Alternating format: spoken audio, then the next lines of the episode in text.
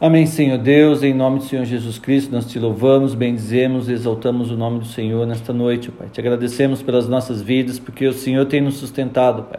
Graça nós te damos, ó Pai, pela nossa família, pela nossa saúde, Senhor, pelo nosso trabalho, por todos os dias que o Senhor tem nos guardado, Senhor. O Senhor tem feito grandes coisas nos nossos meios, ó Pai.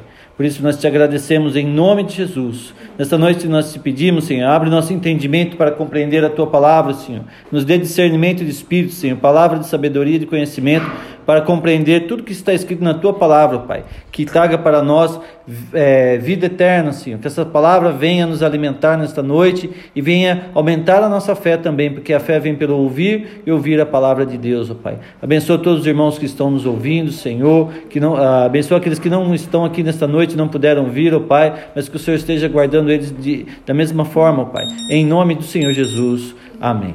Amém. Então abre sua Bíblia em Salmo, capítulo 23.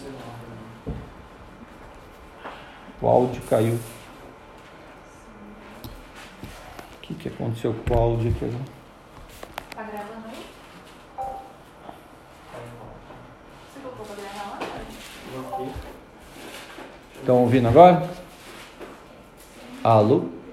Ixi, caiu mesmo. Alô, alô. Hã? Não, não tá saindo som não. Deixa eu ver aqui. Ah, desligou aqui, ó. Nossa. Pera aí que eu já vi o que que é. Bati no copo aqui. Não esquece de ligar o microfone. Aí. Alguém comentou? Devo ter relado ali. Ah, foi eu na coloquei o celular. Hum, bateu no fio, né? É. Estão ouvindo agora? Tá. Alô? tá, não, é porque bateu no fio aqui. O notebook tá. A hora que pôs o celular aqui, bateu no fio, desligou. o- desligou o microfone. Mas já resolveu um problema. Tá todo mundo ouvindo agora, né? Beleza. Só não relar no fio. Problemas técnicos. Só que eles não escutaram nem a oração que você fez ali novo. Não, Não, tá gravado. não, tá gravado depois. Não, porque na hora que eu coloquei o celular, foi antes de começar. É, caiu tudo, mas não tem problema. Tá. Então a gente está gravando o áudio, depois se vocês quiserem ouvir de novo, então tem a parte 1, a parte 2 e essa é a parte 3, tá? A continuação, tá bom? Abre sua Bíblia no Salmo 23. Famoso. Hã? Famoso Salmo 23. É famoso, mas é muito. Tem muito segredo aqui, né? Famoso que A turma deixa a Bíblia aberta no Salmo 23. Tudo da casa. É, tá lá, mas as pessoas não têm entendimento do, do significado que é isso, né? Salmo 91 também. Ah, minha casa está protegida, né? Salmo 91 está aberto na minha casa, né? Então as pessoas não têm. Então, mas não, é isso que fala, não tem entendimento. Nós vamos ver um pouquinho sobre isso também, né? A falta de entendimento. Por que, que todo culto eu peço para Deus abrir nosso entendimento? Nós vamos ver uma coisa interessante hoje. Toda vez eu peço, Senhor, abre nosso entendimento para que a gente possa compreender, porque sem o Espírito Santo nós não compreendemos nada. Sem Deus é mera sabedoria humana, né? O homem, ele é acha que tem tanta inteligência, né? O homem cria coisas, cria avião e faz isso, faz aquilo, mas ele a arrogância é tanta que eles não entendem que ele só manipula o que Deus já fez, né? O, o homem cria, inventa as coisas, mas não cai na consciência que eles, tudo que eles fazem foi Deus que fez. Ah, o homem fez isso, fez aquilo, mas foi Deus que criou. Todos os elementos foi Deus que fez. Tudo, tudo que está na terra tem aquilo que o homem não achou ainda. Está descobrindo, descobriu tal coisa. Foi Deus que fez e pôs ali. Tudo da maneira perfeita, né? Deus fez tudo certinho, pôs ali para o homem. Aí quando alguém vê o gênio, qual que é o homem mais inteligente? O Einstein, qual que é? O Tesla, ou tem o outro lá, tem um monte aí. Nossa, o gênio. Gênio.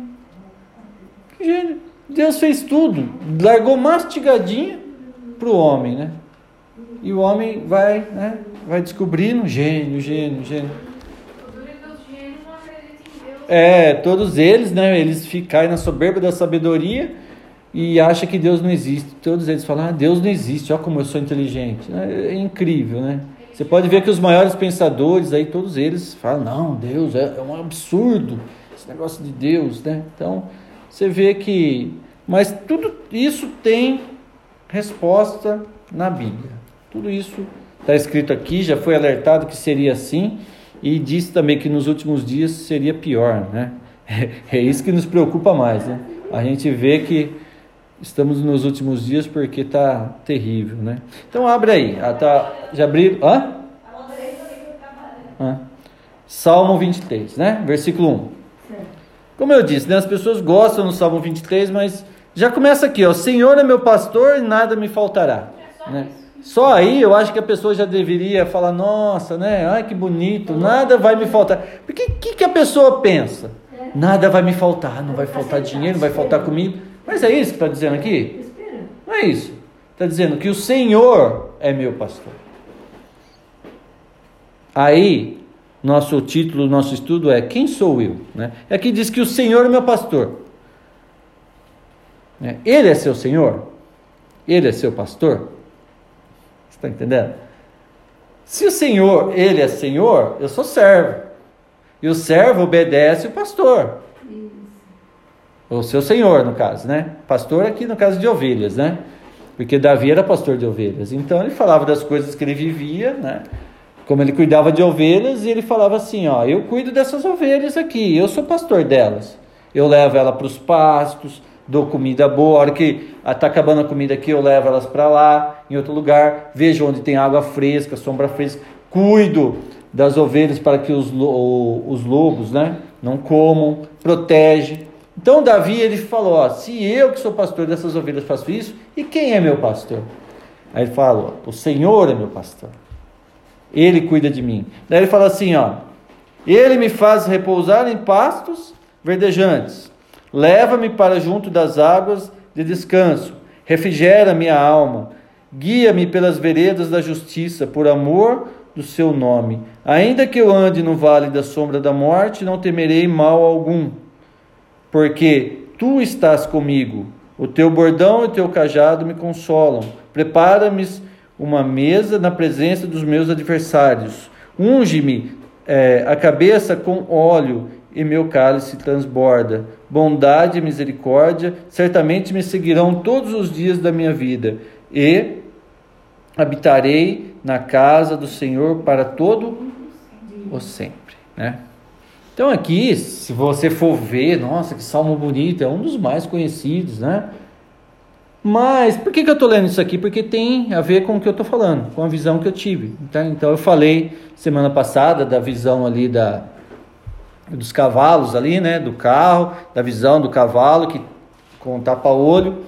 Ah, e ali eu relatei que do lado onde estavam aqueles cavalos, aquela, aquele carro e aquela aquele carreta, né, carregando aqueles cavalos, do lado tinha pastos verdes, né?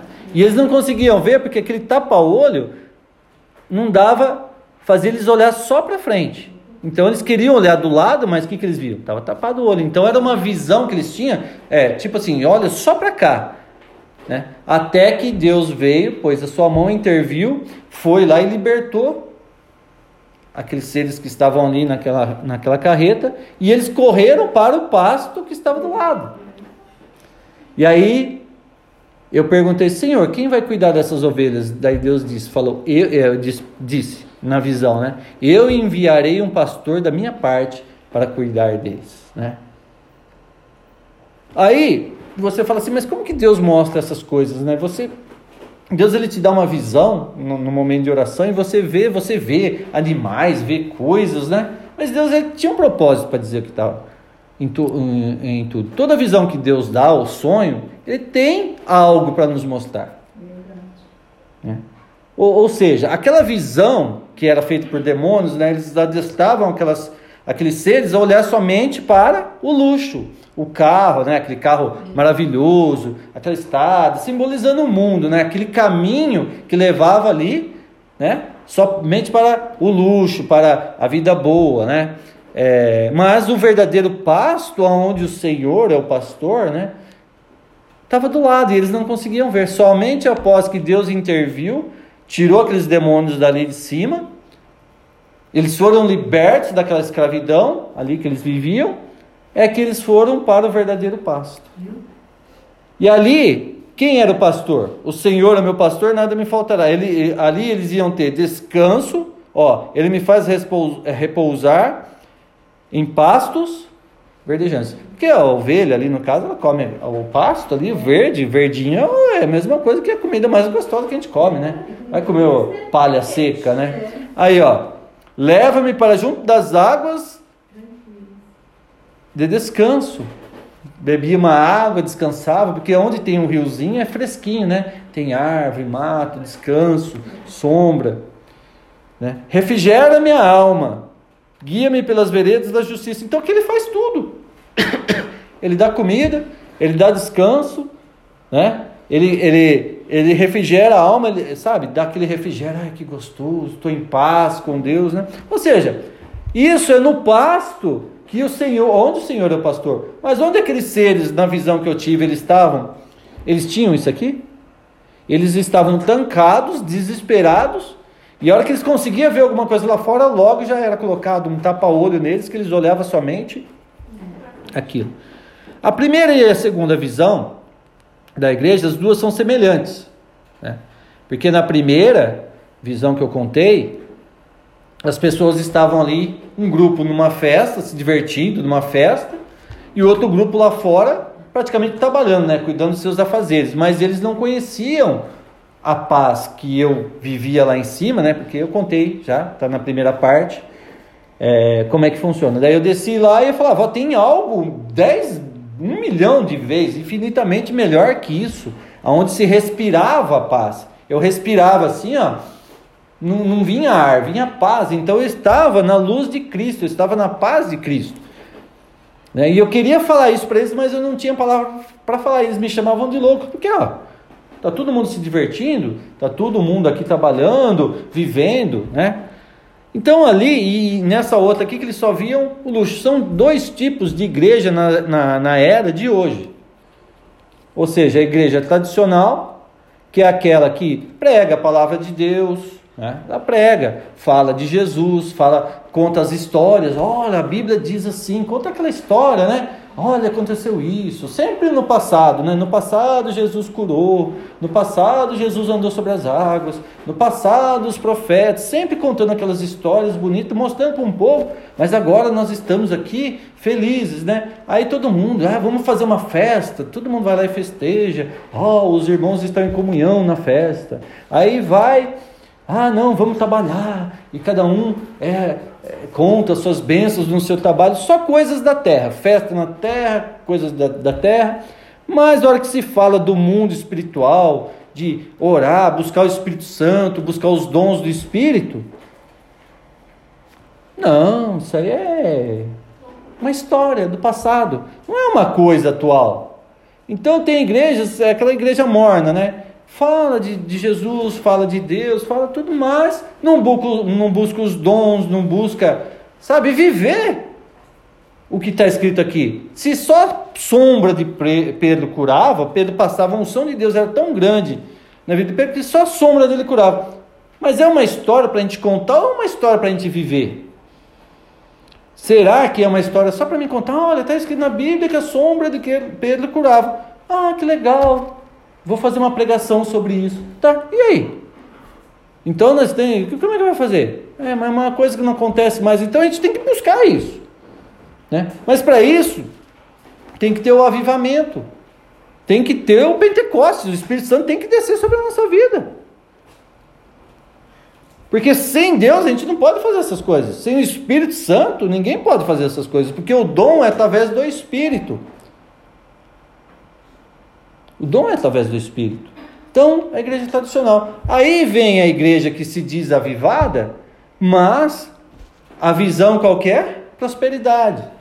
É a teologia da prosperidade. Então, são coisas das igrejas atuais, ou seja, só fala de dinheiro, só vê dinheiro, tudo envolve dinheiro, né? É, você vai ganhar casa na praia, carro importado, é não sei o que, iate, e não sei o que, que você vai ser rico, que você vai ser bilionário, não sei o que. Só fica falando de dinheiro e que você vai prosperar, mas aqui na terra. Então fala de um Jesus que vai te abençoar, que se você não for abençoado, tem alguma coisa errada. Mas abençoado no sentido de dinheiro. Mas e esse passo aqui que está dizendo? O Senhor, meu pastor, nada me faltará, né? Ele me faz repousar em pastos verdejantes. Ou seja, que está falando de um Deus que ele cuida de mim nas minhas necessidades. Ele vai cuidar de mim, ele vai me alimentar. Ou seja, ele, ele, eu vou ser dependente dele. É um Deus que ele é Senhor, eu sou servo, mas ele cuida de mim. Né? Então é uma fé que tudo vai dar certo. E aí eu descanso nele. É essa paz que é a paz de Cristo. Ou seja, o mundo está acabando, está aí a pandemia, né? Ah, vai morrer, ano que vem vai vir é, a Delta, variante Delta, vai matar todo mundo. Eu estou em paz com Deus. Porque quem é que cuida de mim? Quem é que me alimenta? Quem é que me dá água? Quem é que cuida de mim? Que me guarda? Ainda que eu ande no vale da sombra da morte, não temerei mal algum, porque ele, tu estás comigo. Ou seja, então se eu tenho isso, eu estou feliz. Né? Mas uma pessoa que só tem a visão né, do capitalismo, de conquistar, de ter, ele está desesperado. Ai, Deus vai me abençoar. Ai, minha firma vai, vai prosperar. Ou seja, a pessoa está tão ligado nas coisas materiais porque ele aprendeu isso dentro da igreja. Ele acha que a igreja é um lugar de bênção material. É isso que Deus estava mostrando na visão, ou seja, mas quem que estava dando essa visão? Era, eram demônios, não era Deus. Porque Jesus falou tudo contra isso. Jesus não falou nada disso, Jesus foi contra isso. E ainda ele falava que era para você. Se você tinha duas, era para dar uma. Você tem duas túnicas, dá uma para quem não tem. Isso não, isso não é capitalismo, isso aí é. Né? As pessoas, para uma, uma pessoa que quer juntar, isso é doideiro. Peraí, eu tenho duas, vou dar uma, vou ficar só com uma? Né? Você está entendendo? Então ele falou: se você tem um pão, reparte o seu pão. Né? Abençoa seu irmão. Ajuda o próximo. Então Jesus falava essas coisas, mas agora você ouve o quê? Que você tem que dar o seu dinheiro que Deus dá 100 vezes mais, 10, 50, 100 vezes mais. Ou seja, então eles usam Deus, tipo assim, você dá algo para Deus e Deus te dá o dobro, né? Se você der 100, Deus vai te dar 200. É que nem eu costumo falar, né? Se isso fosse verdade, é a melhor aplicação que você faz, né? Você vai aplicar aí 100 mil no banco, quanto que o banco vai te dar de juros meio. no mês? Meio por cento? Dá quanto? De 100 mil, meio por cento, dá 500 reais. 500. 500 reais, Não, né? É, é, se fosse 1% era mil. Agora, se você, no banco de Deus aí, você dá 100 mil, ele vai te dar 200 mil. Ué, nem vou trabalhar mais. Se fosse assim. Mas é verdade isso? Não é. Porque então está todo mundo rico. Não é. Ou seja, é uma, é uma mentira. É uma mentira descarada, aonde, não, eu vou dar, e Deus, através da minha fé, porque eu dei, Ele vai me dar. Ah, não, mas Deus não dá dinheiro, Ele abre as portas para você. Né? Então daí eles vêm com aquelas desculpas, né? que não, que daí não sei o quê. O cara nunca estudou na vida, nunca fez nada, nunca trabalhou, mas daí ele vai ser presidente de uma empresa porque ele, né, ele tem fé, ele tem fé, e daí ele vai ser presidente da empresa. Aí ele não consegue porque ele não teve muita É, fé. daí se ele não conseguir, não, você não teve fé, faz de novo. Ou seja, está se pregando isso, mas quem ensinou tais homens a fazer isso? O demônio, o diabo, inimigo da nossa alma. Deus não. Quando você encontra Deus, ele sabe, você quer buscar Deus, você quer orar, você quer cantar para o Senhor. Você, quando você sente a presença de Deus, você já começa a cantar, você já começa a agradecer a Deus, você sente uma paz tão grande. Você nem lembra de dinheiro, de conta, você não lembra de nada. Sabe? Na presença de Deus, você não lembra nem, você não precisa, sabe, de comida, de problemas, você esquece tudo. A paz de Cristo é tão grande que ele, ele supre tudo. É essa paz que nós temos que buscar, esse é o verdadeiro tesouro. Aí o que acontece? Na igreja morna, Se matou o espírito, né? Mata o espírito. Não, aqui é só a palavra, só a palavra. Tudo bem, a palavra é o principal. Concordo com isso. Mas negar o dom do espírito, negar os dons, negar que Jesus cura, Jesus cura. Não, Jesus não cura não, é, tá, tá escrito também, né? Que que que que Jesus disse lá, né? Ó oh, Senhor, em teu nome expelimos demônios, curamos enfermos, e Jesus vai dizer em verdade, não te conheço, né? Não, não vos conheço. Então eles pegam esse texto lá, tá vendo? Nem todo mundo que cura, que, que faz isso, é de Deus. Agora, o diabo expulsa o diabo? Um de, é, sabe?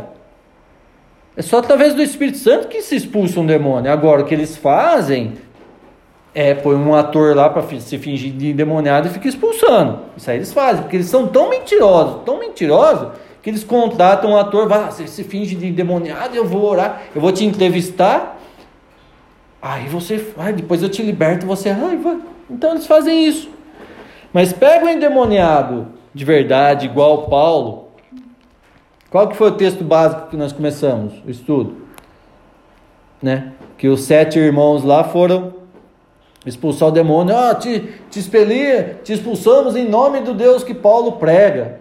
Aí o, diabo, o demônio que estava do cara falou assim: ó, Jesus nós conhecemos, Paulo sabemos quem é, mas e vós, quem sois? Diz que bateu neles que eles saíram sem roupa.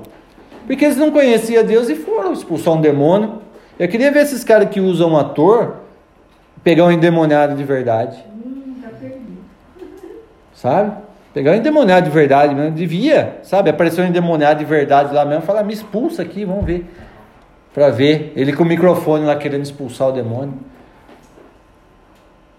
Mas sabe por que, que não vai ter endemoniado de verdade lá? Porque o diabo está rindo disso aí. Ele está rindo. Ele não vai falar, não, deixa, está enganando o povo. É isso mesmo que eu quero. Aqui é meu, aqui já está já tá no meu propósito. Né? Então não vai ter. Porque eu já vi endemoniado de verdade. E a coisa é feia. E não é de ficar é, filmando entrevistando, não, porque chega a dar dó da pessoa. É triste. Você olha no olho da pessoa, não tem vida, você não vê. Você vê só tristeza e angústia dentro da pessoa.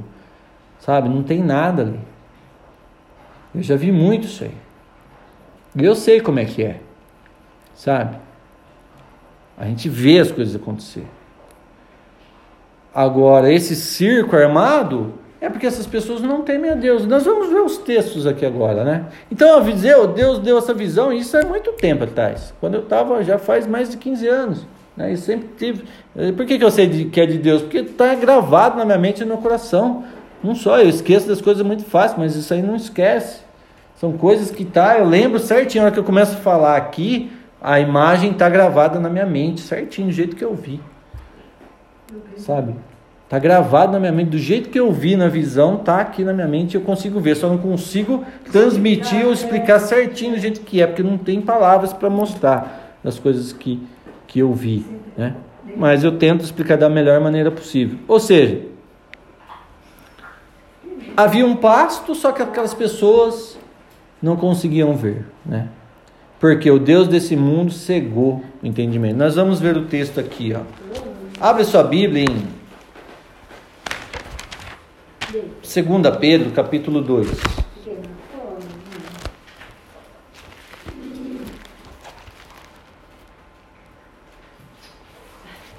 Segunda carta de Pedro. É. Capítulo 2, versículo 1.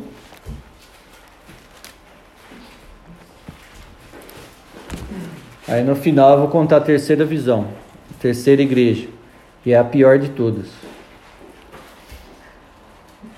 Dos dias atuais, né? 2 Pedro capítulo 2.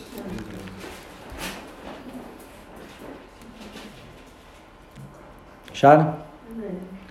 Segundo, 2 Pedro capítulo 2, versículo 1. Diz assim, ó. É do 1 ao 3, tá? Olha. Assim como. Acharam? 2 Pedro 2. Assim como no meio do povo surgiram falsos profetas, assim também haverá entre vós falsos mestres, os quais introduzirão dissimuladamente heresias destruidoras, até o ponto de renegarem ao soberano Senhor, que os resgatou, trazendo sobre si mesmos repentina destruição. E muitos seguirão suas práticas libertinas, e por causa deles será inflamado o caminho da verdade. Também, também movidos por avareza, farão comércio de vós, com palavras fictícias, é, para eles juízo lavrado a longo tempo, não tarda, e a sua destruição não dorme. Né? O que está dizendo aqui? Que virão falsos mestres, falsos profetas, né? É, que vão até renegar o Senhor, ou seja, daqui a pouco eles nem falam mais de Deus, né? Só fala dele. Eu faço, eu faço, eu aconteço. Sabe aqueles homens que aqui a coisa acontece, que eu faço, quando eu oro a coisa acontece, como se ele tivesse o poder, sabe? Então o cara ele é tão soberbo que eu, né, se Deus não fizer, eu rasgo a Bíblia, né? Então tipo, ele ordena, ele ordena e se Deus não fazer, ele rasga a Bíblia e abandona, porque Deus é obrigado a fazer. O, cidadão aí da que tem a rede de televisão, né? Ele falou que se você der o seu dízimo, Deus ele está amarrado em você, ou seja, Deus é obrigado a fazer aquilo que você pede porque você deu. Ele chegou a falar isso, ele falou em rede nacional, falou, falou no culto em rede nacional, ele falou que quando você dá o dízimo, Deus ele é obrigado a te abençoar. Porque senão você pode chamar ele de mentiroso. Falou. Eu ouvi. Não estou inventando, não. Se você procurar no YouTube aí, você vai achar. Essa fala dele, que Deus é obrigado a te abençoar. Ou seja, eu sou um ladrão, um adúltero, um mentiroso, mas eu dei o dízimo, Deus é obrigado a me abençoar porque eu dei. Porque a maioria do povo não está nem aí. Eles mentem, eles roubam, eles enganam, são dissimulados, mentirosos, arrogantes, soberbos, avarentos, adúlteros, mas vão na igreja e não se converte. Mas eles dão dízimo. Aí Deus é obrigado a dar para essas pessoas só porque ele deu dízimo e o homem lá falou? Você está entendendo? Aonde está a grande mentira? E aqui que diz aqui, ó, presta atenção no texto, mais claro que isso vocês não vão achar. Né? Olha aqui. Assim como ah, assim como no meio do povo surgiram falsos profetas, assim também haverá entre vós falsos mestres, os quais introduzirão dissimuladamente heresias destruidoras, até o ponto de renegarem ao soberano Senhor, que os resgatou, trazendo sobre si mesmo repentina destruição. O que, que vai cair sobre eles? Repentina destruição. Então, eles, eles estão tão cegos, tão cegos na ganância de catar dinheiro, que eles nem sabem que vai vir sobre eles uma repentina destruição, porque não vai ter salvação para eles. E para quem segue eles também não.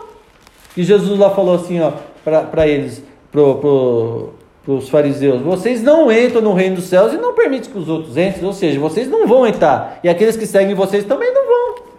Então, quem segue esse tipo de pessoa não vai entrar também, porque vai para o mesmo lugar que ele. Tá vendo o perigo? Ah, eu estou sendo enganado. Tá nada. Você foi seduzido por vem aqui que Deus vai te abençoar. E a pessoa vai, eu quero que Deus me abençoe. Ele vai lá e ele faz qualquer coisa para Deus abençoar ela. Ele está comprando Deus. E olha o que está escrito aqui. E muitos seguirão suas práticas libertinas. E por causa deles será inflamado o caminho da verdade. Ou seja, seguirão as suas práticas libertinas e por causa deles, tem uma tradução que fala que o nome do Senhor é blasfemado, né? Quantas piadas a gente não ouve? Quantas piadas falando mal de Deus? Por causa desses homens aqui. Eles estão interessados em ganhar dinheiro, mas é o nome de Deus que é colocado em vão. Está escrito lá: não colocarás o nome do Senhor teu Deus em vão. Ou seja, o que, que eles fazem? Eles fazem essas parafernália aí, e, e os incrédulos ficam blasfemando contra Deus. E quem é envergonhado? A gente que segue a verdade, a gente não tem nem. O cara, é, você é lá da igreja do fulano de tal. Eu falei, eu não. Como se todo fosse todo mundo igual, né? É igual esse povo aí que fica virando aí. Se pôr na terra, levanta poeirão. A turma faz meme, faz piada. Você vê no YouTube, eles põem música de, de terreiro de umbanda e o povo virando. Se pôr na terra, levanta o poeirão, faz terra de moinho. Aí a gente tem que ouvir piada. Tem gente que não conhece a igreja de verdade e acha que a igreja é aquilo lá. É, tem gente que acha que vai na igreja, vai ter que não vai ter que usar saia arrastando o chão, não vai poder cortar o cabelo mais, não vai poder mais depilar, vai ter que usar véu. Tem gente que acha que igreja é assim, mas eles não conhecem a igreja de Cristo de verdade. Porque a igreja de Cristo, de liberdade, de verdade, nós temos liberdade em Cristo para adorar a Deus. Não liberdade para fazer o que quiser. Eu não sou livre para pecar ou para fazer o que eu quiser. Eu sou livre para adorar a Deus com raciocínio, com razão, lúcido, com lucidez. O Espírito de Deus ele não me possui e eu, ó, Valdemir, sai daí que eu vou entrar em você e você vai ficar virando, pulando no chão. Não. Ele me respeita, ele conversa comigo. Ele pergunta como é que eu me sinto, como é que eu tô. E aí, como é que você tá? O que você está se sentindo? É, o que você pensa? O que você quer? Fala aí, ele quer conversar comigo. Ele não vem aqui me dizer, sai daí que eu vou entrar aí e vou fazer você passar vergonha no meio do povo e depois, na hora que você voltar, você nem sabe o que aconteceu. Você está entendendo? Então as pessoas não têm noção que é o Espírito Santo. Uns vão à loucura, outros já vão, né? A doideira. A gente tem que conhecer a Deus, conhecer o Espírito Santo. Eu, eu, eu imagino Jesus virando no chão, pulando.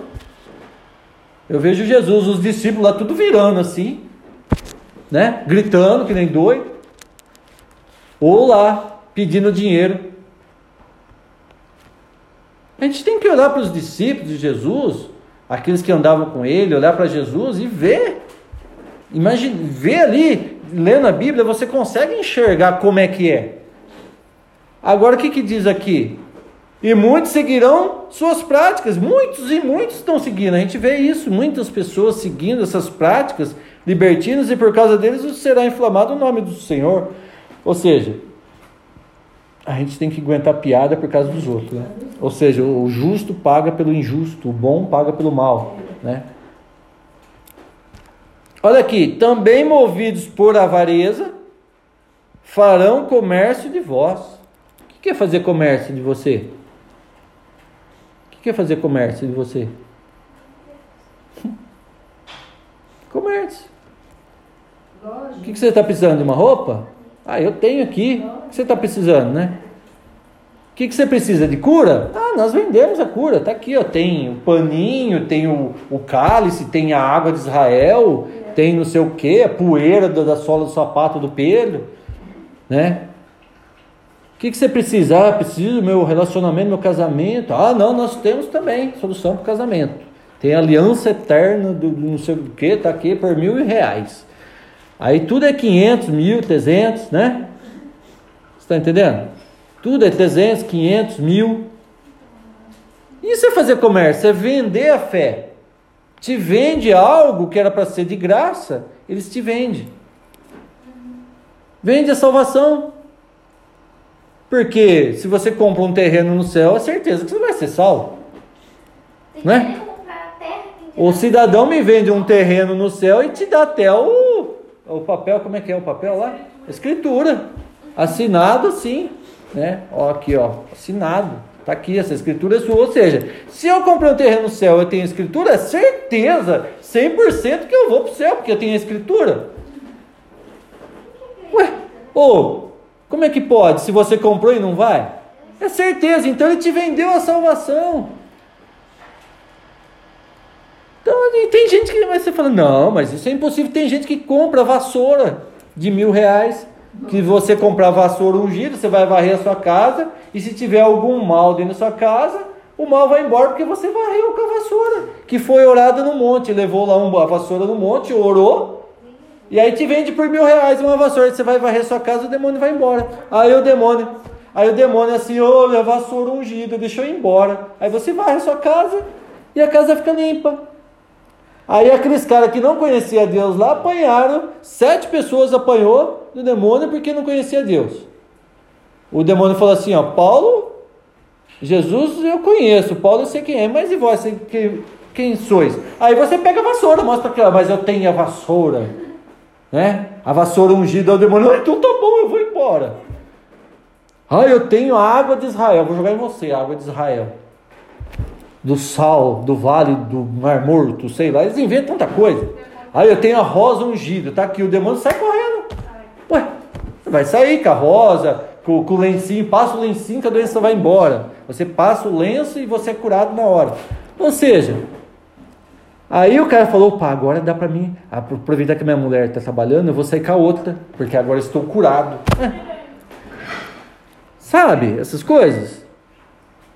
Arrependei-vos e crede no Evangelho.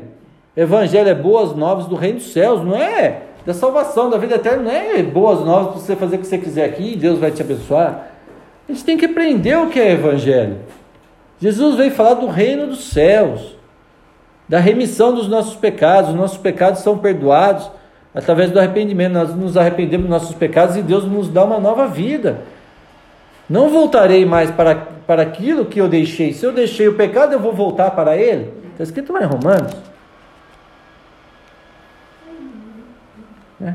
Porventura voltaremos a pecar?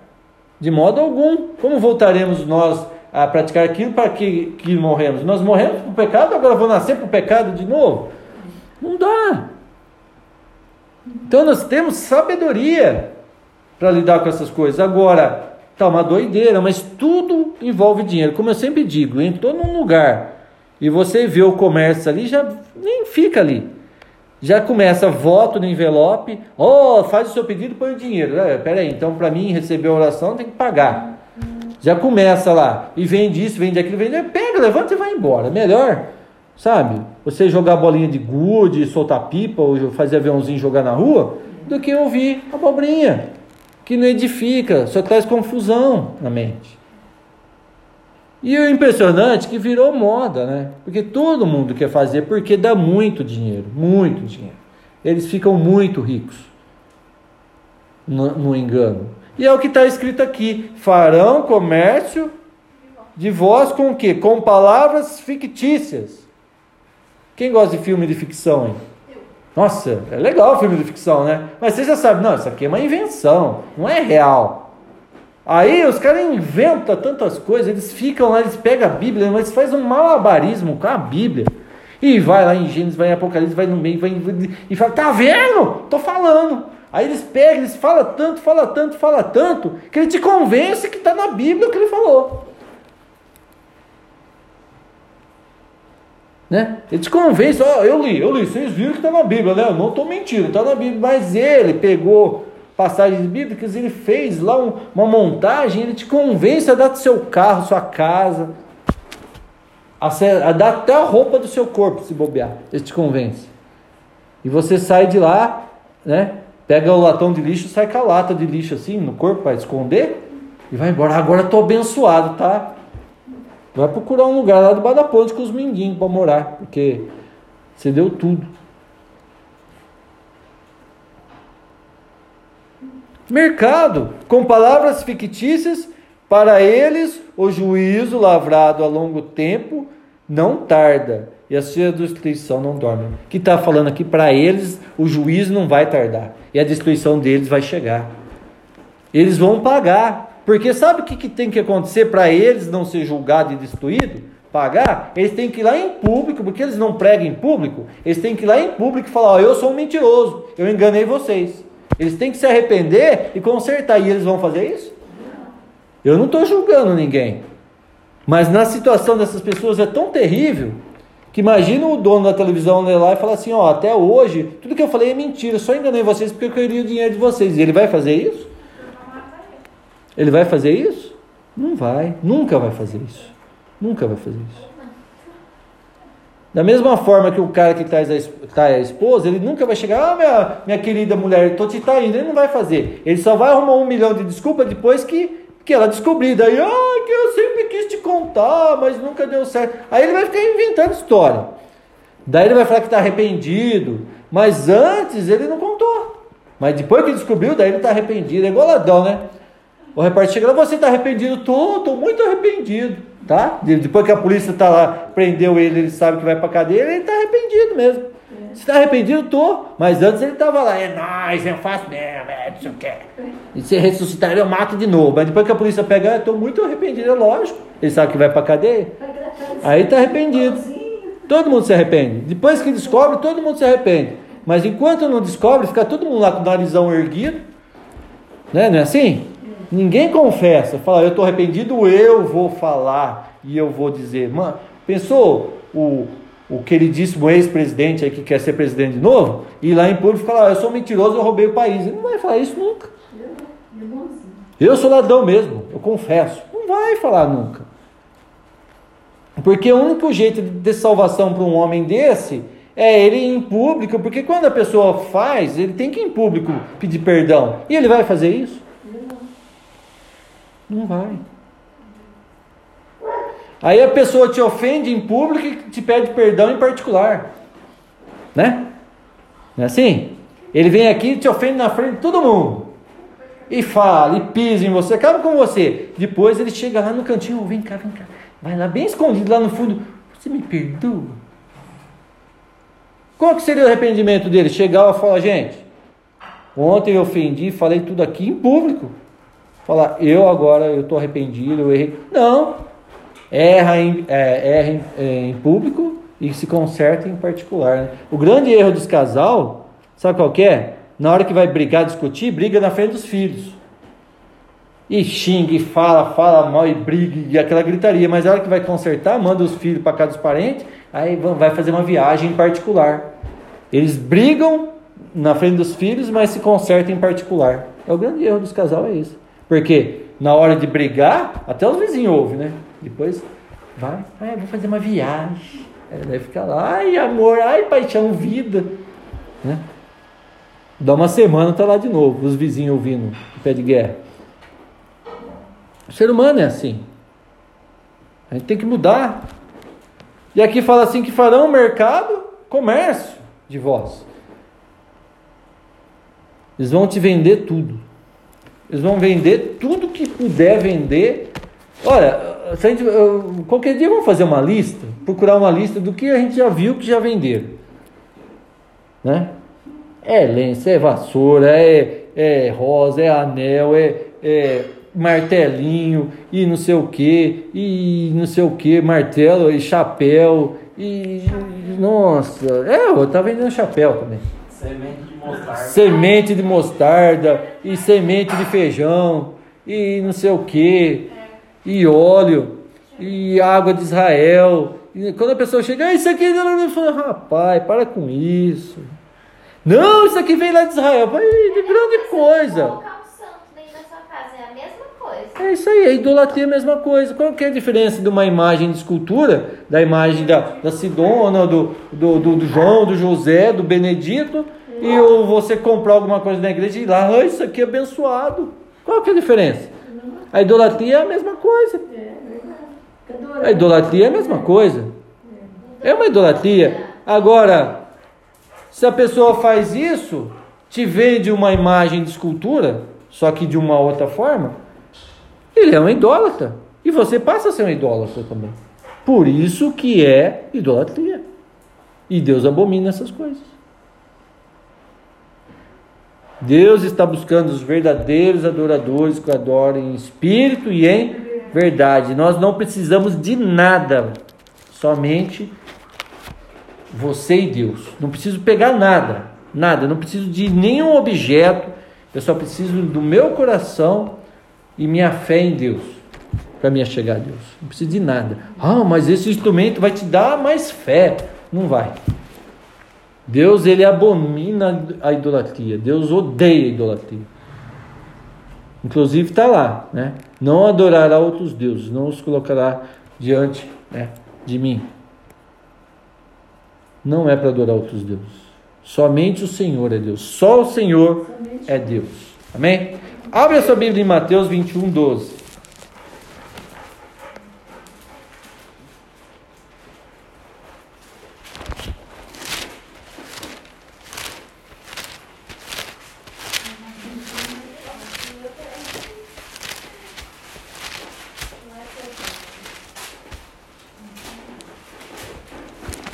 Aí você pode se perguntar, mas o que, que isso tem a ver né, com, com o título no nosso estudo, né? Quem sou eu? Calma, gente. A gente tem perna, muita perna, né? Pra, pra, né? eu, eu tenho que falar isso aqui para depois chegar. Porque a gente tem, eu estou falando, não é quem sou eu aqui na terra, quem sou eu no céu. Quem eu sou, quem é, quem é o eu espiritual? Eu sou filho de Deus ou filho deste mundo? Eu já descobri quem eu sou, para que, que eu sirvo. Né? Para isso a gente tem que entender que existe a verdade e a mentira. Né? Então eu estou falando um pouco da mentira e um pouco da verdade, para que a gente ande na verdade. Mas para a gente andar na verdade, a gente tem que conhecer a mentira, ou não? Ou você acha que todo mundo que fala do Senhor, Senhor, né, é de Deus? Os espíritas falam de Deus, falam de Jesus, falam, oh, Pai eterno, né?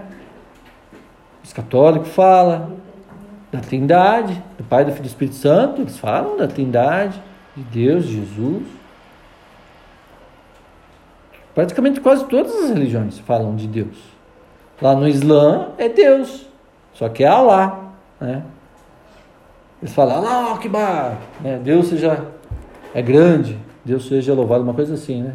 Quando eles vão se explodir, tá matando alguém, Allah Akbar, Allah Akbar, né? Tá matando o outro, Allah Akbar, vai, mas tá matando o outro lá, vai cortar o pescoço, Allah Akbar, o cara vai explodir com a bomba, Allah Akbar, gente, doideira, né? Os judeus, judeus também, eles creem em Deus, eles não creem em Jesus de jeito nenhum, né? É, Jesus para eles é, era mais um Messias, né? Porque eles contam na história que já havia vindo muitos antes de Jesus se dizendo ser Messias, mas eram falsos Messias. Né? E até depois de Jesus veio de pessoas falando que era Messias. Por isso que fala, muitos virão em meu nome. Entendeu? Então, mas quando veio o verdadeiro, eles não acreditaram. E até hoje não acreditam. É... Só que eles vão acreditar. Eles vão ver. Ah, na última geração, diz que quando Jerusalém for, for reconstruída, né? Israel, é, Israel agora é, voltou a ser a nação. Né? E a cidade, agora os judeus estão voltando. Não voltou todo mundo ainda, mas eles vão voltar para Jerusalém. Vai, vai acontecer tudo que está escrito lá. E até que eles vão reconhecer que Jesus Cristo é o Senhor. Jesus vai pisar nas duas montanhas, né? Vai pisar, e eles vão reconhecer: Jesus Cristo é o Senhor. Aí vai vir o fim. E tudo isso vai acontecer. Tudo profecia. Então, que a maior profecia que você pode ver que está na Bíblia é o povo de Israel. Eles estavam espalhados para o mundo inteiro, eles não tinham país. E está escrito lá que Deus ia juntar eles e eles viriam de todos os cantos da terra e voltariam a ser um, um povo novamente. Está escrito e aconteceu, gente. As pessoas não enxergam. E fala, não passará essa geração antes que essas coisas aconteçam. Que é as coisas do fim quando a figueira né, renascer. Ou seja, as pessoas não enxergam, as pessoas estão tão cegas, o entendimento delas está tão cego nessa visão do mundo moderno, das coisas do mundo, que as pessoas não enxergam. Se Deus aparecer na frente delas, elas não vão, sai da frente que você está atrapalhando eu de ver. Os judeus não enxergaram Jesus, Jesus veio, curava, cego, paralítico, e eles não enxergavam que era, eles não enxergavam de tão cego que eles estavam sabe? Vendo Jesus andando no meio deles, fazendo milagres e maravilhas, ressuscitou na frente deles. Eles viram, eles sabiam que Jesus tinha ressuscitado. Inventaram uma história dizendo que não. Até hoje eles sustentam a história, não, Jesus não ressuscitou, não. Os discípulos esconderam o corpo. Até hoje eles sustentam essa história. Vendo e não creram, viram e não creram. Sabe? Agora a gente pregando aqui, as pessoas vão acreditar. Só na, só na saliva. Só na saliva, falando, falando. Quem que é esse aí que está falando? Mas os servos verdadeiros do Senhor não se cansam de pregar. Porque a gente prega na saliva, na boca, na goela. A gente tem que pregar. Essa é a nossa missão. Eu, graças a Deus, muitos outros por aí espalhados pelo mundo inteiro, estamos pregando o verdadeiro evangelho e anunciando o reino dos céus verdadeiro, sem cobrar um real, de graça. Porque Jesus disse para os discípulos: ide de dois em dois, vai de casa em casa, bater de porta em porta, comei do que lhes derem, né? E vivei do que lhes oferecerem. A nada cobreis, a ninguém pedis nada e nem cobrei alguma coisa. Jesus disse isso, para eles ir pregar o evangelho e não cobrar nada, e se alguém abrisse a porta, era para eles abençoar a casa, e se não deixasse entrar, era para bater os pés. Falar, ó, se alguém vos rejeitar, bata a sandália do pé, que até a poeira seja testemunha contra eles, que rejeitaram vocês. E eles não cobravam, não, eles não ficavam, ô, oh, dá um dinheirinho aí, né? Eu, eu curei a sua, sua filha aí, né? Oh, você vai dar aí um dinheirinho para o profeta? Né? Você está entendendo? Aí acontece aqui em Mateus, Mateus 21, 12. É. Olha como o negócio é sério. Olha aqui, ó. Mateus 21, 12. Tendo Jesus entrado no templo, expulsou todos os que ali vendiam e compravam. Também derrubou as mesas dos cambistas e as cadeiras dos que vendiam pombas. E disse-lhes: Está escrito: A minha casa será chamada casa de oração. Vós, porém, a transformaram em covil de salteadores. Jesus chegou lá e viu lá aquele bar comércio lá no templo. Sabe as pombinhas que era para sacrifício? Tinha lá para vender, só que era caro. Então a pessoa chegava ah, eu queria fazer uma oferta no templo. Ah, tá vendendo pomba, né? Vou comprar uma. Claro para a pessoa levar. Era oferta pacífica, né? Então o que, que a pessoa fazia? Ele tinha que pegar e levar lá no templo para oferecer para o sacerdote. Era costume na época, né? Tinha toda a lei cerimonial ali que tinha que fazer isso aí, tá? As ovelhinhas. Então eles tinham lá para vender. Pô, as pessoas têm que trazer, às vezes o cara vem de longe. Tinha peregrinos que vinham de outro país que tinha que vir, tinha que trazer ovelhinha. O cara falava, ah, não vou levar, não, tem para vender lá. Mas chegava lá, vamos supor que custava 100. Se você fosse comprar na sua cidade, se você criasse, era 100, eles vendiam por 500. Super faturado, né? Parece que já era brasileiro, tinha brasileiro lá já? Acho que já tinha brasileiro lá, né? Mas a ovelha tinha que ser perfeita, sem nenhuma mancha. Lá tinha qualquer uma lá. Pode escolher. Tinha preta, branca, amarela, listada, azul. Até pintado cor de rosa também. A lã, né? Era só comprar, era mais fácil, né? Eles ganhavam dinheiro. Cambista, o que, que era? Dinheiro, né? Vamos supor que cambista, você vem dos Estados Unidos aqui, não tem que comprar a moeda aqui? Você não compra em dólar, você compra em real. Então eles, eles, eles faziam o câmbio na moeda, mas ó, ó. Mas isso aonde? Dentro do templo. Ali era o lugar para fazer isso? Lá dentro? Quem que fazia? Os sacerdotes, os lindão que faziam isso aí. Era eles mesmo. Eles davam a ordem, ó, vai lá, vende as ovelhas lá, depois ia lá contar o dinheirinho, né? Fizeram comércio na casa, que era para ser casa de oração, casa de, de, de Deus, de, de, arrependimento, de conserto, de buscar Deus, de buscar a, a, a vontade de Deus na vida, virou comércio e covil de salteadores. Aí Jesus chega lá, o que, que, é isso aqui? Mas diz que pregou o pé nas mesas, quebrou tudo, soltou tudo. Ele xingou eles, falou, seu vagabundo, miliante vagabundo, né? Jesus fez isso, não foi o Pedro, não. Jesus cuidado. Daí ele fala assim, ó, e diz: está escrito: a minha casa será chamada casa de oração. Vós, porém, as transformaram em covil de só ah, mas foi só naquela época, né? Se Jesus viesse hoje, em algumas igrejas aí, o que queria fazer, será? Ele já ia chegar lá na porta, já ia dar um bicudo naquelas barraquinhas lá. A hora que o pastor começava já com envelope para pôr dinheiro, ele... rapaz, covil de. O que, que é salteadores? É ladrão? Bandido, covil. O que, que é covil? Tem covil de cobra, de lobo, né? Não é, tem covil de lobo também? Acho que é só de cobra. Covil de cobra, né? É de lobo é matilha. Nossa. Nossa. Não gravou não, né? Não gravou não, né? Apaga. Não, covil é de cobras, né? Isso. É, covil de cobra. Ó. Salteadores, ladrões, suas cobras, seus ladrões. Olha o que Jesus falou. Sou eu que estou falando, não. Você está entendendo? Aí você vê essas coisas aí. Oh, compra essa vassoura aqui, só mil reais. Você vai lá, você varre a sua casa e a casa vai ficar limpa. Ah, leva esse jarrinho aqui, ó, por 300 reais. Você pega e unge a sua casa e a casa vai, vai ficar limpa. O demônio vai embora. Tinha que ser um mop, então. É. Essa vassoura elétrica, vai sozinho. É, a- pelo menos a poeira vai limpar. Aliás, te perguntou se a, se a vassoura vai tirar a poeira, pelo menos. Pelo menos essa Mas ela faz sozinha, né? Ah, não, tinha que ser uma vassoura que pelo menos varria sozinha, né? É.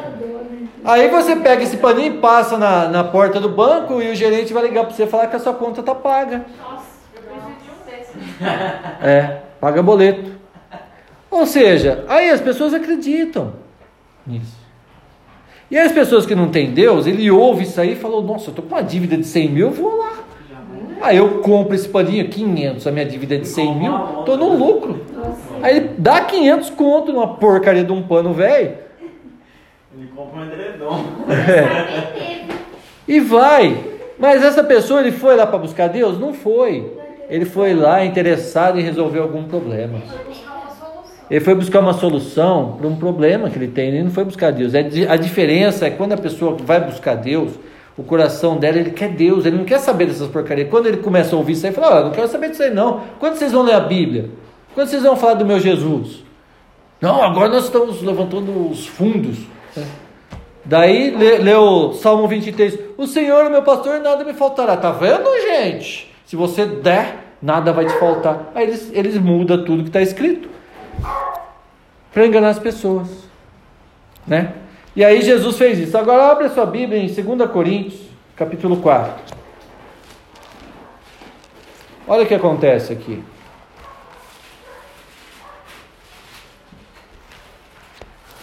Ô Lucas, vem aqui, fica fazendo umas micagens aqui que eu preciso no banheiro.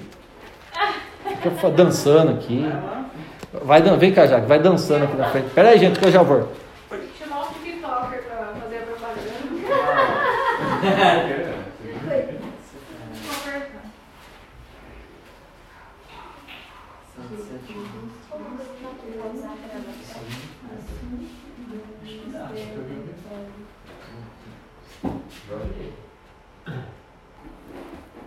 Amém?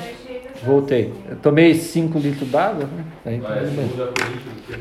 segunda Coríntios, 2 Coríntios, capítulo 4.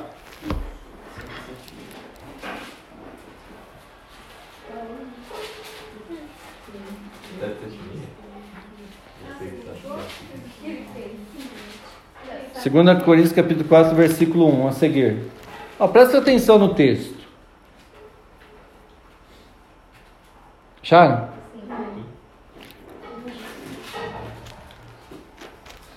Ó, olha o que está escrito aqui. Pelo que tendo este ministério segundo a misericórdia que nos foi feita, eh, não desfalecemos. Peraí, deixa eu fazer um negócio aqui. Aí, agora. Ah, agora estou enxergando. Pelo contrário, rejeitamos as coisas que por vergonhosas se ocultam, não andando com astúcia, nem adulterando a palavra de Deus. Aqui em outra tradução diz não é nem mercadejando a palavra de Deus. Aqui fala adulterando, tá? Eu estava procurando em outra tradução falar mercadejando, tá? Então, pelo contrário, rejeitamos as coisas que por vergonhosas se ocultam, não andando com astúcia nem, adulte- ah, nem adulterando a palavra de Deus. Antes, nos eh, recomendamos a consciência de todo homem na presença de Deus pela manifestação da verdade. Mas se o nosso evangelho ainda está encoberto, é para os que se perdem que está encoberto, nos quais o Deus desse sé- século cegou o entendimento dos incrédulos, para que lhes não resplandeça a luz do evangelho da glória de Cristo, qual é a imagem de Deus. Então aqui está falando, né? Aqui ó, é, o Deus deste século, quem que é o Deus desse século? Aqui está Deus minúsculo, né? Tá? Quem que é o Deus desse mundo? Né? É o diabo, né? Então, ó, nos quais o Deus desse século cegou o entendimento, cegou, mas cegou não é os olhos, né? O entendimento. Cegou o entendimento. As pessoas não conseguem raciocinar. As pessoas ficam cego. A hora que falou de dinheiro, a pessoa, opa, dinheiro, aonde, aonde, aonde? É igual a história, né? Elete sabe quem é. O pastor chegou lá, estava lá pregando, oh, Deus me revelou agora, o Espírito Santo me revelou. Que as dez primeiras pessoas que trouxer 100 reais aqui na frente, ele vai abençoar grandemente. Pessoas quase se mataram dentro da igreja para levar 100 reais. Você acha que foi o Espírito Santo que revelou isso aí? Ó, 10 pessoas para levar é, 100 reais lá e ganhou um milão em 10 segundos. Ó, ó, ó. O Espírito Santo me revelou agora. As 10 primeiras pessoas que trouxer 100 reais aqui na frente, ele vai abençoar e vai abrir as portas e Deus vai derramar os, as bênçãos sobre. Diz que, mas diz que gente saiu rolando, tropeçando em cima do outro. Sabe quem não levantou? Quem não tinha. Ah, eu não tenho 100 reais. Então Deus não vai me abençoar grandemente. Então Deus ia abençoar só quem tinha 100 reais. Entendeu? Você está vendo? Aí o cara me pega milão, milão, faz aquela oração. É, 10 segundos para se levantar correndo e para levar 100 reais, 10 segundos. Eu calculei mais ou menos. Uns 10 segundos a pessoa consegue chegar correndo. Porque tinha que ser os 10 primeiros. Aí o cara era o décimo primeiro, ai, quase que eu consegui. E o, e o lindão lá até babando o William, mas por que, que eu não falei 20, né? Tem mais um. É. Olha, que lá voltou com aquela notona de 100 embora. Uh, da próxima vez eu falo 20. Agora, quem que foi os asno que foi lá? Olha aqui. O. Nos quais o Deus desse século cegou o entendimento dos. Porque se eles conhecessem a Deus, eu ia tacar, eu ia lá, com um sapato tacar na cabeça. Daquele mentiroso. Sabe? As pessoas não conhecem a Bíblia. Não, mas peraí, o Espírito Santo falou para que os dez primeiros. Peraí. Ou Deus abençoa todo mundo, ou não abençoa ninguém. Deus abençoa já quem já tem dinheiro. Por que não abençoa quem não tinha? Abençoa quem não tinha nada. Não. Abençoa quem já tem. Você já reparou como que eles constrangem as pessoas dentro da igreja? Eles fazem assim: ó, quem trouxe o dízimo? Fica de pé, lugar de destaque. Levanta assim, chacoalha aí, que eu vou orar para você. Aí a pessoa fica de pé. Aquele que não trouxe fica assim agachado, fica abaixado assim, já esconde a cabeça. Aí aquele que está de pé ele já ora. Você já reparou que as pessoas ficam olhando para a igreja inteira assim, ó? Eles fazem assim, ó. Quem tá com o envelopão lá fica assim, ó, olhando. É. Aí você não levou, ou não tem, sei lá, né? Levanta os mentirosos nada. Como que era? Levanta nada. Ah, Nada dentro dos mentirosos. aí, o que acontece? Aí ele faz o cara. Aí não é para constranger mais, sabe o que ele fala? Senhor Deus, abençoa os dizimistas. E aqueles que não deram, tem misericórdia deles, Senhor. Gente, mas desse jeito até eu vou ir lá falar mal dos crentes. É. Mas eu, eu ouvi, eu vi isso aí, eu vivi isso aí. Tem misericórdia, Senhor, para que eles compreendam, que eles entendam. Mas Tem misericórdia, porque. eu Aí os outros lá que. Até estufa o peito. Aí eu fico imaginando Jesus fazendo isso. Quem tem oferta? Jesus lá no Monte das Oliveiras. Quem tem oferta, levanta a oferta aí, né? Quem não tem, Senhor, tem, não, não- tem misericórdia deles, Senhor. Perdoa eles, eles não sabem o que fazem. Jesus falou, né? Imagina só. Eu fico imaginando, tudo eu imagino Jesus. Se fosse Jesus falando, o que, que Jesus ia fazer? Eu fico imaginando. E eu não vejo Jesus fazendo isso. Não fez nada disso. Eu não vejo Jesus fazendo isso. Aí eu falo mentiroso, mercadejante da fé, falso profeta. Aí fala aqui que os- o Deus desse século cegou o entendimento dos incrédulos para que eles não resplandeça a luz do evangelho da glória de Cristo, qual é a imagem de Deus. O diabo não quer que ninguém conheça Deus. O diabo ele não quer que ninguém conheça a verdade. Porque se- quem conhece a verdade, a verdade vai libertar ele. Conhecereis a verdade, a verdade vai vos libertar. Então ele fica prendendo as pessoas nessas coisas. Foi a visão que Deus me deu. As pessoas ficam presas na riqueza, na Ferrari, no luxo, na casa na praia, e no helicóptero, no avião, no jatinho, e vou para Dubai, vou para Europa, vou não sei por quê. Que eles ficam com entendimento cegado, mente cauterizada naquilo. E a hora que ele dá o estalo, né, que foi programada a mente deles. Eu estou falando sobre programação de mente também. Então a mente dele foi programada que ele tem que estar esperto. A hora que o pastor falar, os dez primeiros vêm na frente, ele tem que ser o primeiro aí. É igual o cara que estava lá no poço. É 38 anos, né? Aí, é, tava lá esperando, ele era, ele não andava, paralítico, aí de épocas em épocas vinha um anjo e tocava nas águas e quem pulasse primeiro era abençoado. Não é a mesma coisa? Só que isso é uma lenda judaica. Não era real isso aí. Ou você acha que é verdade? É a mesma coisa que na benzedeira. Ah, Eu vou benzer, fazer um. É a mesma coisa, é crença. Aí o que acontece? Então, se eu for o primeiro a levar o dinheiro lá na frente, eu vou ser abençoado. Aí eu vou ficar 30 anos aí na igreja, você não foi abençoado ainda, não, é porque sempre alguém chega primeiro que eu para dar o dinheiro lá na frente. Você está vendo? Sempre alguém chega na minha frente, ainda não chegou, mas um dia vai chegar a minha vez. Não era ser. É. Eu já vendi duas casas, já dei quatro carros, mas Deus ainda não me abençoou. Eu já dei tudo. Né? Eu fiz até um empréstimo no banco para dar o dinheiro na igreja, mas Deus ainda não me amou. Mas um dia vai chegar a minha vez. Sabe quando vai chegar? Nunca. Só vai chegar a sua vez na hora que você entender. Você precisa conhecer a verdade. E aqui fala: o Deus desse mundo cegou o entendimento, ou seja, programou a mente das pessoas para eles não conhecerem a Jesus, não conhecerem a verdade. Porque a verdade, quando você conhece, você consegue abrir a porta da fé. É aquela porta que eu falei na primeira visão.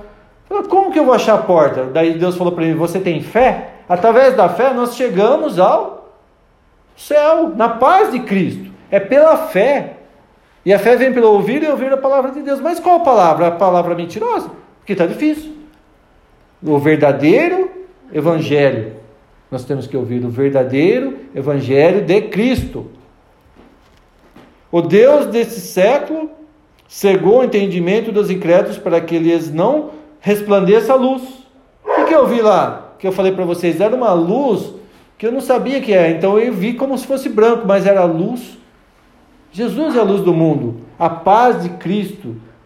Eu estava na luz de Cristo, na presença de Deus. E aquilo me satisfazia, era suficiente para mim, não precisava de mais nada. Porque não nos pregamos a nós mesmos, mas a Cristo Jesus como Senhor e a nós mesmos como vossos servos, por amor de Jesus. Eu falo, não pregamos a nós, e sim pregamos a Jesus. Então eles não ficam falando, quem é de Jesus, servo de Jesus, fala de Jesus, não fica falando dele. Aqui eu faço. Ah, eu fui no monte, eu orei, eu estou na unção. Ele fica falando dele que ele faz, que ele acontece, aqui as coisas acontecem, que eu faço isso, que eu faço aquilo, que não sei o que, que não sei o que. Aí ele fica falando dele. Mas quem é servo de Cristo fala daquele quem ele é servo. Ele fala do Senhor dele. Então Paulo fala assim: não pregamos a nós mesmos, mas assim a Jesus. Está vendo a diferença?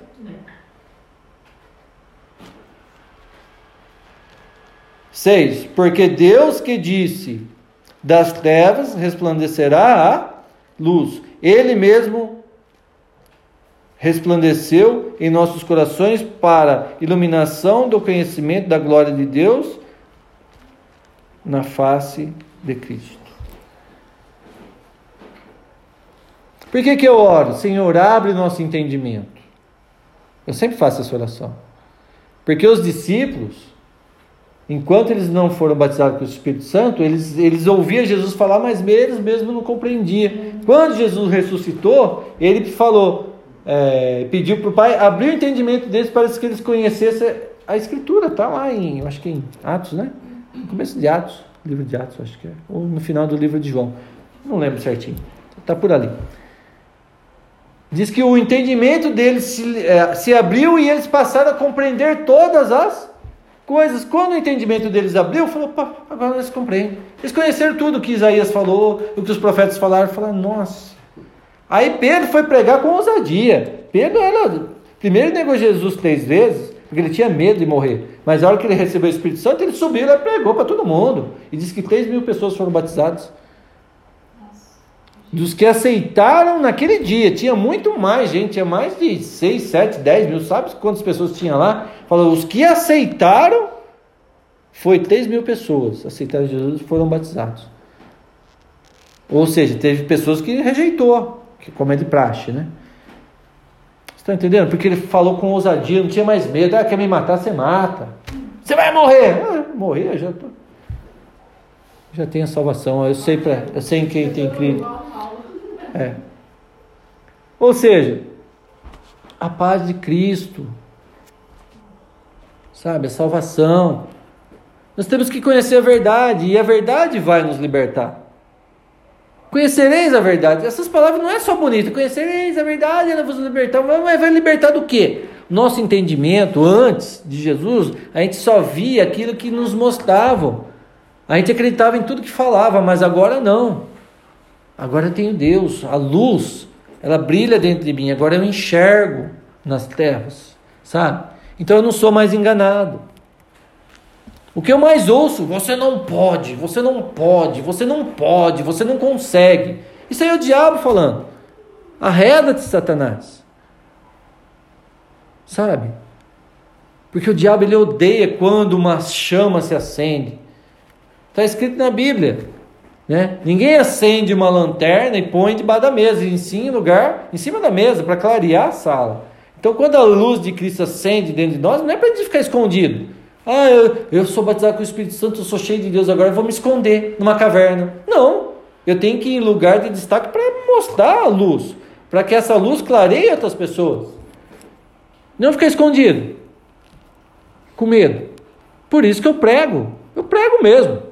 Eu prego no serviço, na rua, onde eu estiver, encostou do lado do meu lado, eu procuro uma brecha, eu vou investindo até achar uma, uma brecha e falo de Jesus. Só se a pessoa for muito ninja mesmo para escapar de mim. O cara tem que ser muito ninja. E tem gente que fala, eu não quero saber. Fala, não, eu te respeito. Você não quer saber? Bato a sola, bato os sapatos assim, igual falou lá. Vai lá e prega. Se alguém vos rejeitar, bate o sapato, nem a poeira você leve daquela casa. Porque a poeira vai ser testemunha contra ele, que ele, a luz chegou na casa dele e ele rejeitou. Aí eu não tenho culpa. A Bíblia também fala que se eu me negar a pregar para alguém, eu sou réu do sangue daquela pessoa. Se aquela pessoa morrer e eu tive a oportunidade de pregar para ela e, e eu não preguei, eu sou culpado do sangue dela. Mas se eu falei, se eu falei para ela e ela rejeitou, eu sou livre do sangue daquela pessoa. Vocês sabiam disso? Eu li esses dias, eu não lembro o texto. Se você procurar, você vai achar. É. Ou seja, traduzindo, depois eu vou achar o texto para a gente ler certinho. Se você procurar aí no Google a referência, já, já dá o texto para a gente aí. É só colocar. É, É, fala uma palavra-chave. Tipo assim, se eu estou do lado de alguém e me nego a pregar para a pessoa, falar da salvação, né, e a pessoa morrer, eu sou culpado do sangue dela. Mas se eu pregar para ela e ela não aceitar, eu não sou, eu estou livre do sangue daquela pessoa. É só, pega uma referência aí já já dá o texto. O Google é muito inteligente, ele dá a referência. Eu não lembro de, de eu leio as coisas, mas eu não gravo o capítulo, versículo, essas coisas, né? Mas o texto é esse. Ou seja, se eu me negar a pregar para a pessoa e acontece alguma coisa, fala, por que você não pregou? É igual aquela história, né? Do cara que estava trabalhando, trabalhava numa fábrica, 10 anos aí, ele era crente. 10 anos trabalhando, nunca falou de Jesus para ninguém do, dos caras da sessão dele lá. Aí até que um dia um amigo do lado dele foi numa igreja e aceitou Jesus. No outro dia, a primeira coisa que ele falou, gente, eu fui, gritou lá, eu fui na, fui na igreja, aceitei Jesus, que coisa maravilhosa, eu quero levar com vocês. E aquele que era crente, que já fazia 10 anos, que trabalhava do lado dele, quietinho. Oh, vamos comigo, vamos lá. O cara falando para ele, vamos. Fala, ah, eu já vou. Você já vai? Quanto tempo você já vai? Faz 10 anos já que eu vou. E você nunca falou para mim? Dez anos nunca falou. E o cara foi no outro dia já saiu falando para todo mundo. Aquele cara tinha vergonha de falar. Ah, não, é que eu tinha vergonha de ser perseguido, não sei o quê. Por que, que você fez isso comigo? Você poderia ter mudado a minha vida. A gente não pode se negar a falar de Jesus. Alguém pode estar precisando ouvir aquilo que você tem para dizer. Aí as pessoas, ah, não, não quero compromisso. Você não quer compromisso com Deus? Você não quer compromisso com Jesus? Você não é discípulo? O que, que Jesus falou para os discípulos? Ide, pregai o evangelho a toda criatura, ensinando-os a guardar os meus é, mandamentos, tá, tá, tá, tá, tá, tá, e batizando-os ele em nome do Pai, do Filho e do Espírito Santo. Ide. Ele não está falando ficai, ficar em casa assistindo Netflix até o dia que eu vou vir. Não, ele falou, ide por toda a terra, pregando, pregar o evangelho. Não, crente hoje ele vai, vai na igreja, vem, senta em casa, só no próximo culto ele vai lá de novo, estou servindo a Deus. Você está servindo a quem? A quem que você está servindo? Você vai no culto, depois você volta para casa, não faz mais nada, não lê a Bíblia, não ora, não faz nada, não prega para ninguém, nem para a pessoa que está do lado do seu serviço, você não fala de Jesus, não fala nada, não tem bom testemunho para dar, e você está falando que está servindo a Deus? Sabe o que é ser servo? Servir. Serve é o que serve. Senão ele é um humilhante. Vagabundo. Não achou? Não, eu acho que tá no contexto, porque lá em Coríntios está escrito, tem um versículo que está escrito assim, ai de mim se não pregar o evangelho. Mas acho que no texto. tá- Não, mas não é no Novo Testamento, não, é no Velho. Eu achei só de Coríntios. Ai de mim se não pregar É. o evangelho. Porque, não sei o que, não sei o que, não sei o Está no Velho Testamento, eu li esses dias. Resumindo. Resumindo é isso aí. Traduzindo. Né? Se você se negar a pregar o Evangelho para alguém, se negar, não vou pregar para esse cara ele- porque ele não merece. Você vai julgar que ele não merece. E, e ele morrer e for condenado, vai ser cobrado de mim. O sangue dele vai ser cobrado de mim. Eu vou achar, depois acabar o culto aqui eu vou achar. Eu, é, tem que escrever a palavra-chave certinha. Se alguém aí que está ouvindo lembrar qual texto que é, manda aí para nós no WhatsApp. Não perdoa? É, mas é para temer mesmo. Porque às vezes fala, ah, eu não vou pregar para fulano, para Beltano, para ninguém. Eu prego para todo mundo. Por quê? Ah. É, não vou falar então, tá vendo? A gente julga as pessoas. Não, você tem que ter eh, sabedoria também, né? Você não vai lá na praça, igual tem gente que vai lá na praça, sabe a Bíblia e fica gritando lá, tô pregando. Não é isso. Você tem que chegar, orar antes. Se a pessoa tiver problema espiritual, você tem que orar, é, é, ir quebrando aquela, aquela cadeia demoníaca que está na pessoa, pedir para Deus abrir uma brecha ali, uma oportunidade para você chegar e falar. Você está entendendo? Não é chegar, "Ah, então eu vou lá no centro espírita, lá vou falar, pro pregar para o Pai de Santo. Não é isso. Vai baixar um monte de demônio lá, vai, vai virar um poeirão lá que você não vai ver nada. Ou seja, tem que ter sabedoria e é, é discernimento de espírito. Deus é que vai dar direção para você. Mas você está trabalhando do, do lado da pessoa lá um ano e não tem coragem de, de abrir uma brecha para falar para a pessoa? É isso que eu tô.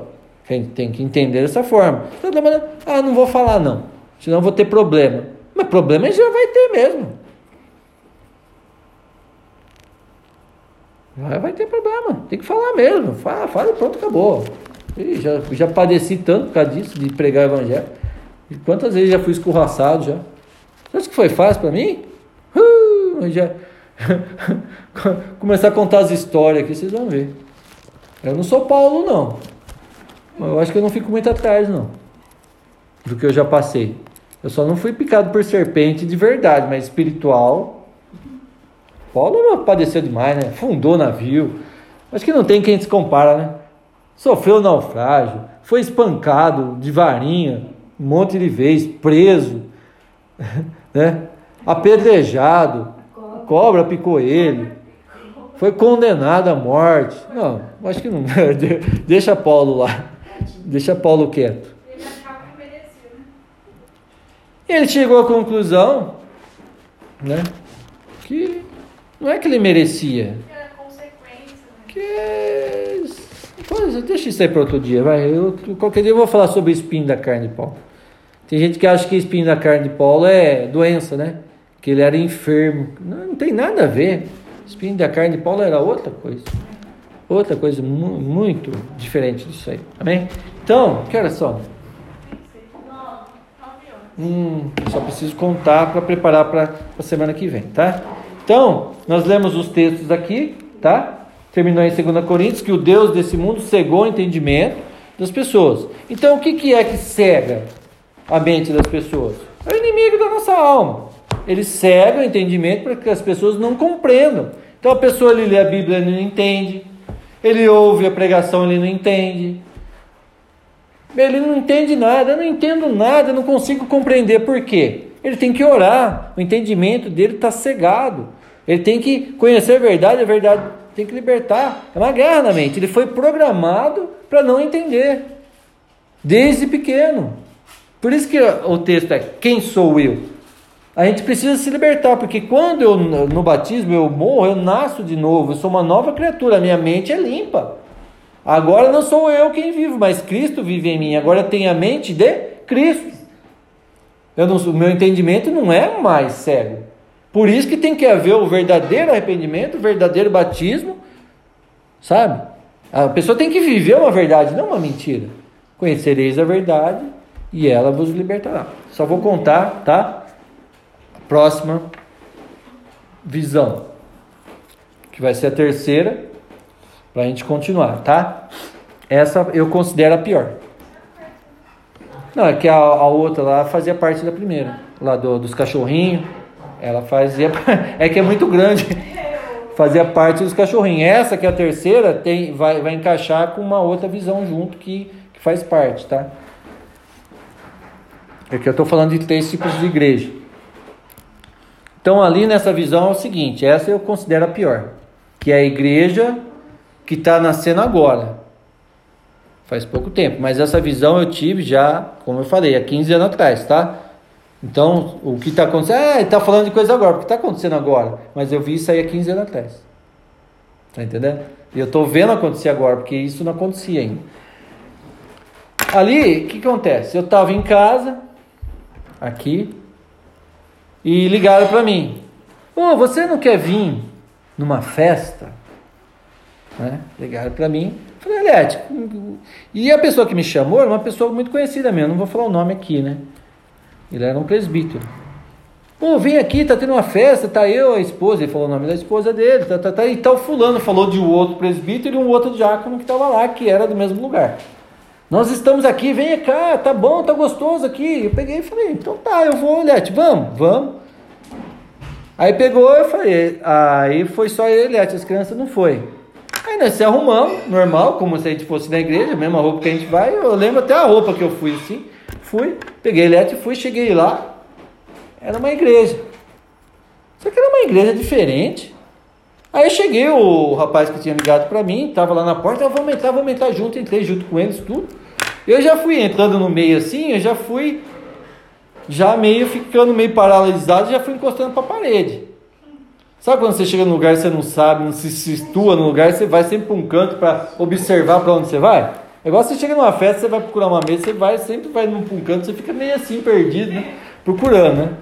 Aí já fui lá pro canto, já catei na, grudei na mão da Eliette assim, fiquei segurando a mão dela, né? E nisso aquele povo lá no meio, sabe, tudo separado, andando para lá e para cá e não sei o que, uma banda tocando lá na frente. E aquelas luzes piscando, umas luzes aiadas piscando, parecia uma boate. Caramba, eu achei que era um, um encontro de casal, um culto, uma igreja. E que lugar que é isso? Aí eu perguntava, que lugar que é isso? Ah, calma, fica de boa. É, beleza. E eles, lá, e eles ali assimilados com o lugar, como se eles participassem daquilo, sabe? E eu achando estranho, eu já mirei a porta da, da, da onde que eu tinha entrado. Era muito grande o lugar. Eu mirei na porta, falei, qualquer coisa, a porta é ali né? Aí nesse tinha um cara lá, aquela banda lá tocando, e um cara lá na frente, ele pegou e arrancou a roupa. Ele arrancou a roupa lá na frente assim, e era um homem barrigudo, sabe aqueles homens barrigudos? Arrancou a roupa e ficou dançando lá na frente e a turma batendo palma. Aí vai um outro lá e arranca a roupa também. batendo falando, ah, misericórdia, o que, que é isso? Eu achei que era um culto, que era uma igreja. Na minha cabeça era uma igreja. Aí aquele homem que tinha arrancado a roupa, era que ele virou, não era homem, era mulher. Ele arrancou a roupa e ficou lá pulando e a turma. Aí a que ele virou pro meu lado, não era homem. O que, que eu posso falar? É, era uma mulher. Ou era um homem operado, né? E o povo "Ihu!" batia palma, e a banda tocando. E o outro arrancou, daí começou a dançar com o outro lá. Aí nisso tava, tinha, era só casal que tinha lá. Aí um foi lá, largou da mulher dele, empurrou a mulher dele, foi e catou a mulher do outro. E ficou lá, arrancou a roupa, ficou tudo lá, assim, ba- bagunçando lá na frente.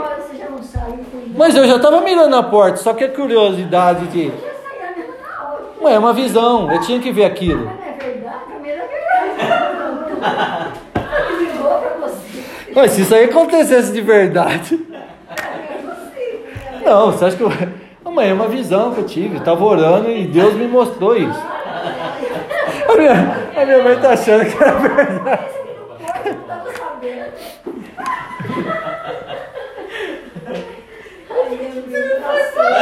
Ela entrou na visão. A minha mãe entrou na visão, ela estava participando. A curiosidade era maior. E eu mirando na porta, falei, já grudei na mão da Eliette.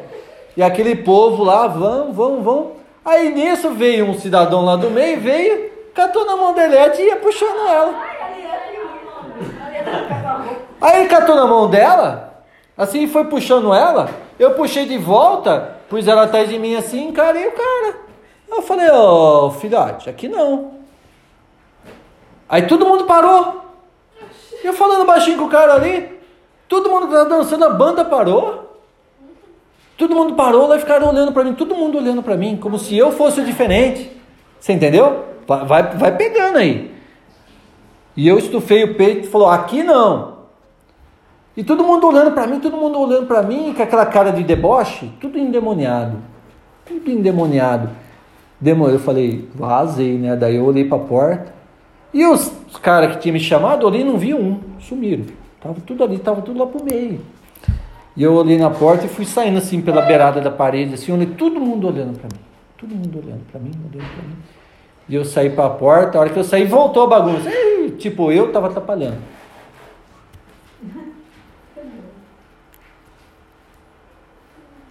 Esse é um tipo de igreja. E eu vou falar sobre isso aí semana que vem, tá?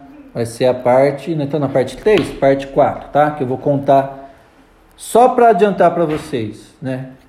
É a igreja prostituta que tirou as vestes